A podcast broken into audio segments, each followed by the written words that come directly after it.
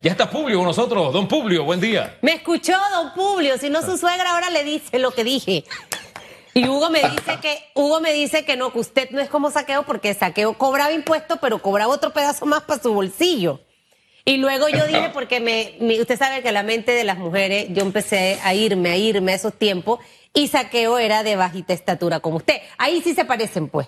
Y en cobrador de impuestos. Los impuestos aterran, asustan eh, a mucha gente, ¿no? Y más en estos tiempos de pandemia, señor Publio.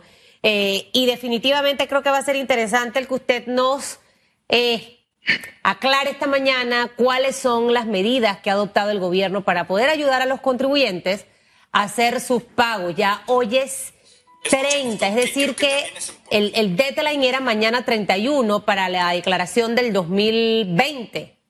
¿Se mantiene esa fecha o no? ¿Qué tal, Hugo, Susan? De verdad, siempre un gusto estar aquí en Radiografía.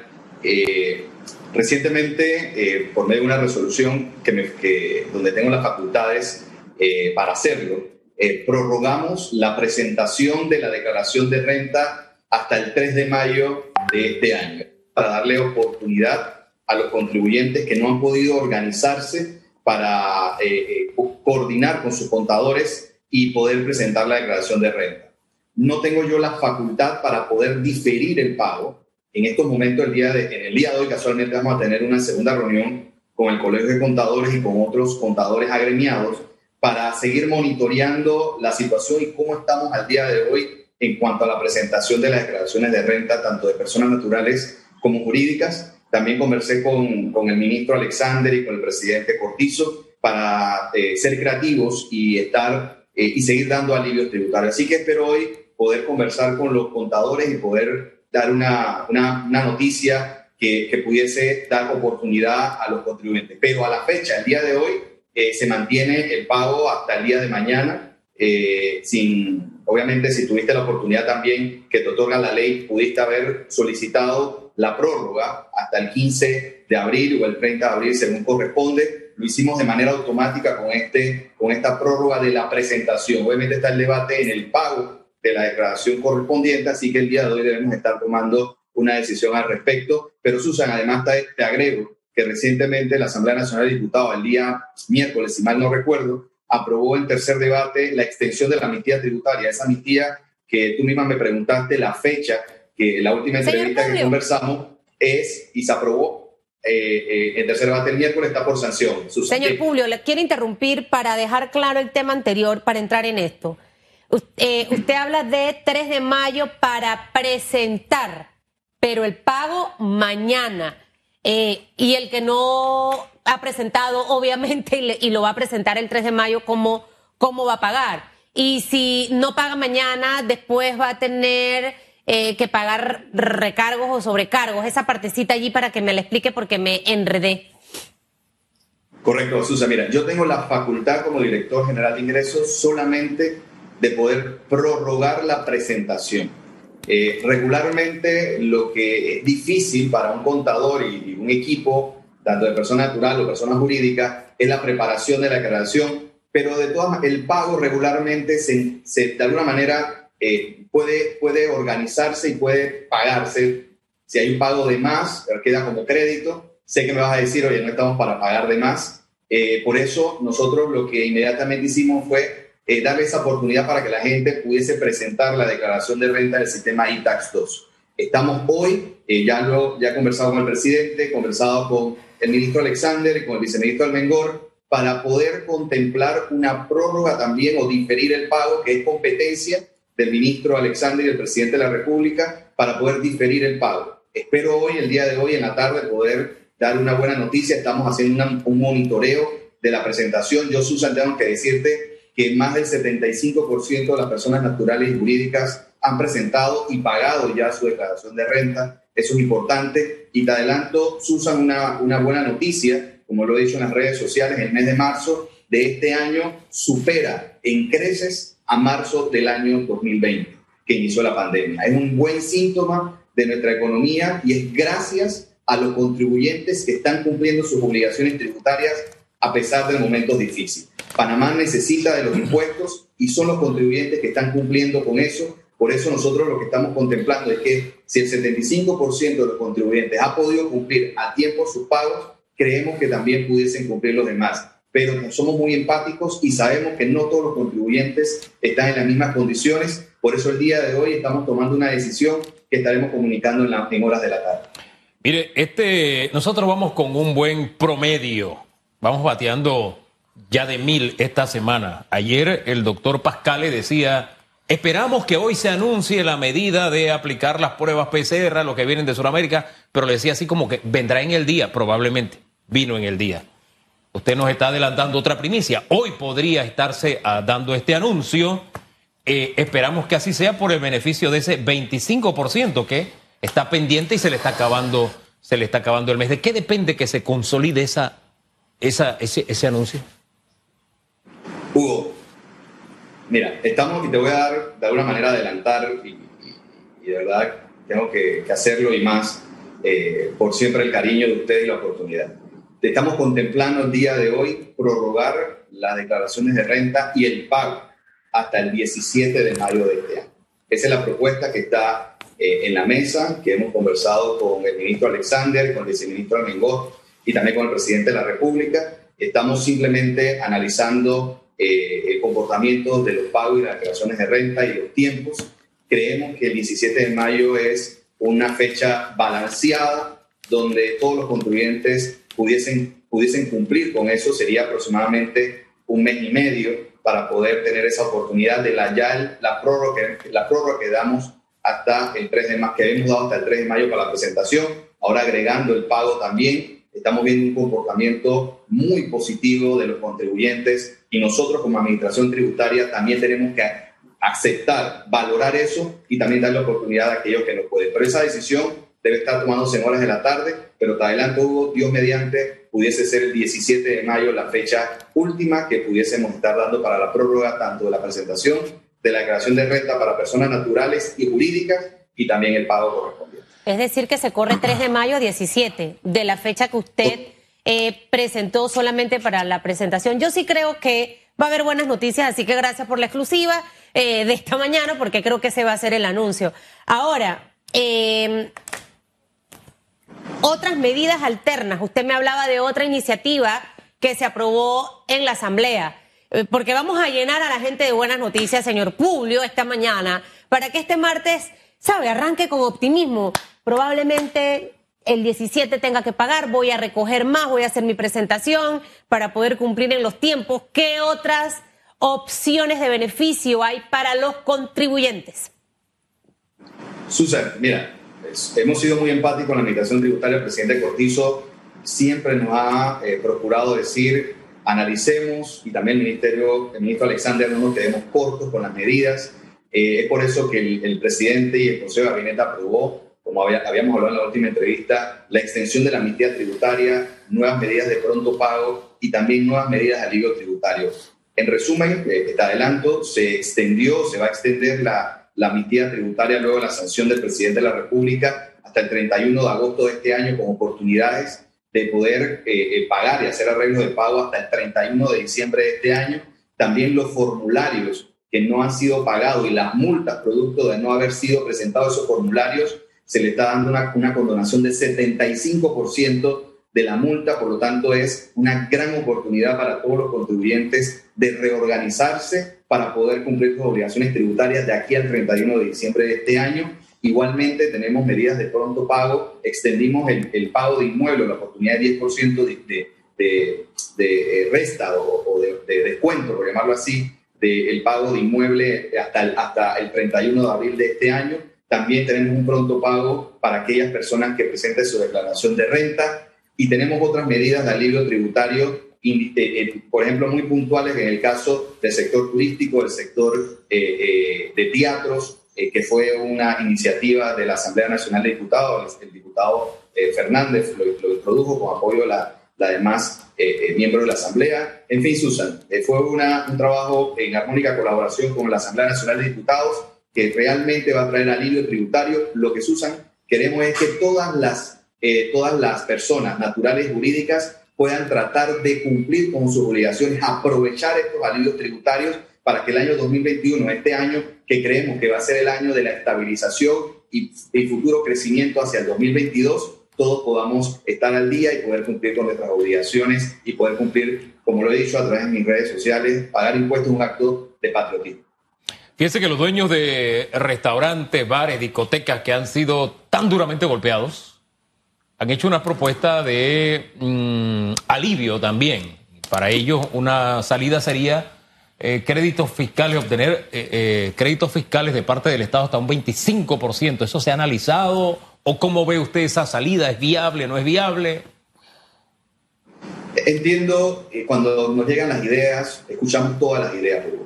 Obviamente nosotros como ahora como ciudadanos que estamos dentro del gobierno nacional, del gobierno del Estado de Panamá, tenemos que ser responsables y ser siempre, pensar como un buen de familia, ¿no? de ser responsable en las decisiones. Eh, nos gustaría otorgar a todos créditos, a todos incentivos, a todos exoneraciones, pero Hugo, Panamá tiene unas bases fiscales eh, más reducidas en la región.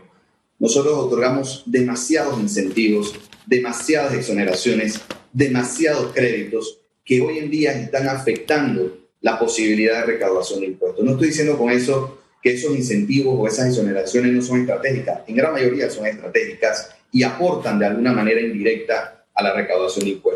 Pero nosotros, en el Estado y en el gobierno especialmente, hemos ya tomado una decisión hasta el momento de no eh, aumentar impuestos. Esa es la decisión del presidente de la República, pero Hugo, ¿de dónde vamos a sacar entonces esos dineros? No queremos seguir endeudándonos, pero tenemos que ser estratégicos, revisar las normas vigentes, principalmente de algunas áreas donde algunos incentivos, algunas exoneraciones probablemente ya en estos tiempos no son necesarias. El tema de los créditos sería de alguna manera eh, eh, poder estudiarlo, revisarlo, pero sería eh, atentar también contra la recaudación de impuestos. Pero tú me dirás, oye, pero estos restaurantes probablemente tienen una situación de vulnerabilidad difícil, como lo hemos hablado con el presidente de la Asociación de Restaurantes y Afines de Panamá reiteradamente, pero en estos momentos estamos monitoreando, estamos revisando, no cerramos ninguna puerta, estamos en el mes de marzo, como te lo he dicho antes de la entrevista, tenemos un muy buen mes de marzo, tengo que decirlo, hasta la fecha, a, tres días antes de cerrar el mes de marzo, tenemos números muy positivos y que probablemente a principios de abril debemos estar anunciándolo gracias al comportamiento de los contribuyentes y también del dinamismo del consumo que hemos observado en las últimas semanas, gracias también al comportamiento de todos los ciudadanos que mantienen el uso de la mascarilla, el uso del gel alcoholado y también el distanciamiento físico. Tenemos que sostener este crecimiento, Hugo y Susan. Es la única manera de avanzar. Panamá tiene cifras muy positivas en estos momentos, pero vemos alrededor de nuestro país, principalmente en Sudamérica y también a lo lejos en Europa, cómo hay una tercera o cuarta ola que puede llegar a nuestro país, pero solamente nosotros los ciudadanos podemos contener. Usted dice que hay demasiados créditos y beneficios especiales en materia fiscal. ¿Esto se debe revisar? ¿Cuál cree usted que ya no debe seguir? ¿O, cuál le ha puesto usted la lupa que ya está desactualizado y debemos ponerle realmente el cobro como debe ser?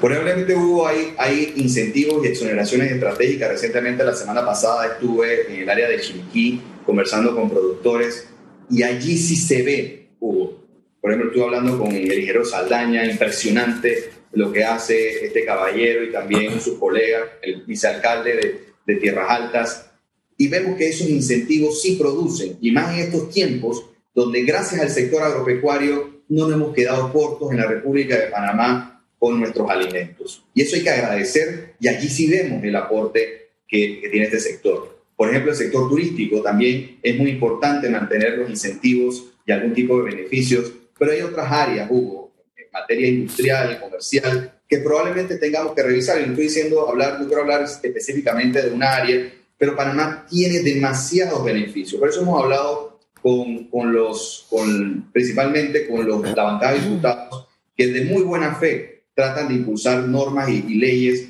relacionadas con incentivos fiscales, pero tenemos que ser más estratégicos, más en estos tiempos, porque es muy difícil de que el Estado panameño, que somos todos, podamos entonces erosionar la base fiscal. Necesitamos cada centavo. Por eso, cada incentivo o beneficio debe revisarse. De alguna manera, ese es mi punto de vista y lo que hemos analizado y lo que hemos entregado a través de la Dirección de Ingresos. porque cada panameño creo que tenemos que aportar, aunque sea un granito de arena, para la recuperación económica. El que, el que tiene más debe aportar más, el que tiene menos tiene que hacerlo lo menos posible, pero creemos que todos de alguna manera tenemos que contribuir como lo podemos hacer. Los impuestos, Hugo, nadie nos gusta de alguna manera y siempre lo pregunta Hugo. Probablemente te pregunto a ti, Hugo, si te gusta pagar impuestos, a Susan te gusta pagar impuestos. Probablemente nos genera una, una sensación no tan agradable, pero eso es lo que nos hace democracia, eso es lo que nos hace una sociedad. Es la única manera de poder trasladarnos tu casa hasta, hasta el estudio de Metco, utilizando una carretera que es pagada por los contribuyentes, donde tú también lo eres. Lo interrumpo. Ahora le digo por qué a veces a la gente le da grinch pagar impuestos. Que a lo mejor no es un tema con usted. Eh, y hubo un director aquí sentado donde estoy yo que se molestó conmigo por lo que le dije. Eh, y yo también me molesté con él. Así que espero que usted ahora no se vaya molesto ni yo con usted. Alguien me escribe, eh, las personas que hicimos arreglos de pago, Susan, para abril, con el tema de los impuestos y su presentación, ¿cómo quedan ese tipo de contribuyentes de darse hoy la confirmación de una extensión para el pago? Lo que hicieron arreglo de pago con amnistía, ahora con la nueva ley, Dios mediante sancionada en los próximos días por el presidente de la República, podrán eh, de alguna manera eh, hacer un rearreglo de pago, o sea, eh, hacer por, de alguna manera establecer un nuevo arreglo de pago, por llamarlo así, ¿no? hasta el 31 de diciembre. Eh, algunas personas que tenían la obligación de pagar hasta abril de este año con la ley de pronto pago, ahora se va a extender hasta el 31 de diciembre. Así que todos los contribuyentes que han, podido han tenido la intención de arreglar y que no han podido cumplir con la situación de la pandemia, van a tener todos la oportunidad de hacer arreglos de pagos nuevamente hasta el 31 de diciembre de este año. Ahora, usted sabe que siempre le hemos dicho esto, creo que el gobierno, no tanto la DGI, pero el mismo gobierno debe eh, empezar a tener una campaña para que la ciudadanía vea dónde se van esos impuestos. Usted acaba de hacer una explicación importantísima de por qué tenemos que pagar los impuestos y por qué no podemos decir nadie paga impuestos. Porque luego estamos cuestionando y criticando por qué estamos tan endeudados como país pero es que si al final no tenemos flujo de caja para poder pagar todos los compromisos que tenemos, nos va a tocar endeudarnos. Hay que revisar muy bien el tema de todos esos subsidios que tenemos actualmente. Algunos probablemente ya deben caducar, deben eliminarse. Otros que sí son necesarios. Pero que el ciudadano vea que ese impuesto que paga, señor Publio, está en agua para toda la población. Acabamos de salir con el director del IDAN. Esas son las cosas que en realidad van a, motivar y a generar esa cultura de pago de impuestos, ver realmente que cada centavo se traduce en mejores instalaciones educativas, en mejor calidad de educación, en mejores carreteras, y, siempre tendemos a, hacer comparaciones de países como Estados Unidos, que la gente allá lo piensa más de dos veces el poder evadir impuestos, porque allá vas preso y un montón de cosas. Pero tú ves en, a tu alrededor cómo esos impuestos se, se utilizan. Así que creo que ahí el gobierno tiene una tarea y la han tenido todas las administraciones para empezar a darle un cambio a este tema de la cultura del pago de impuestos. ¿O yo, señor Puro? Correcto.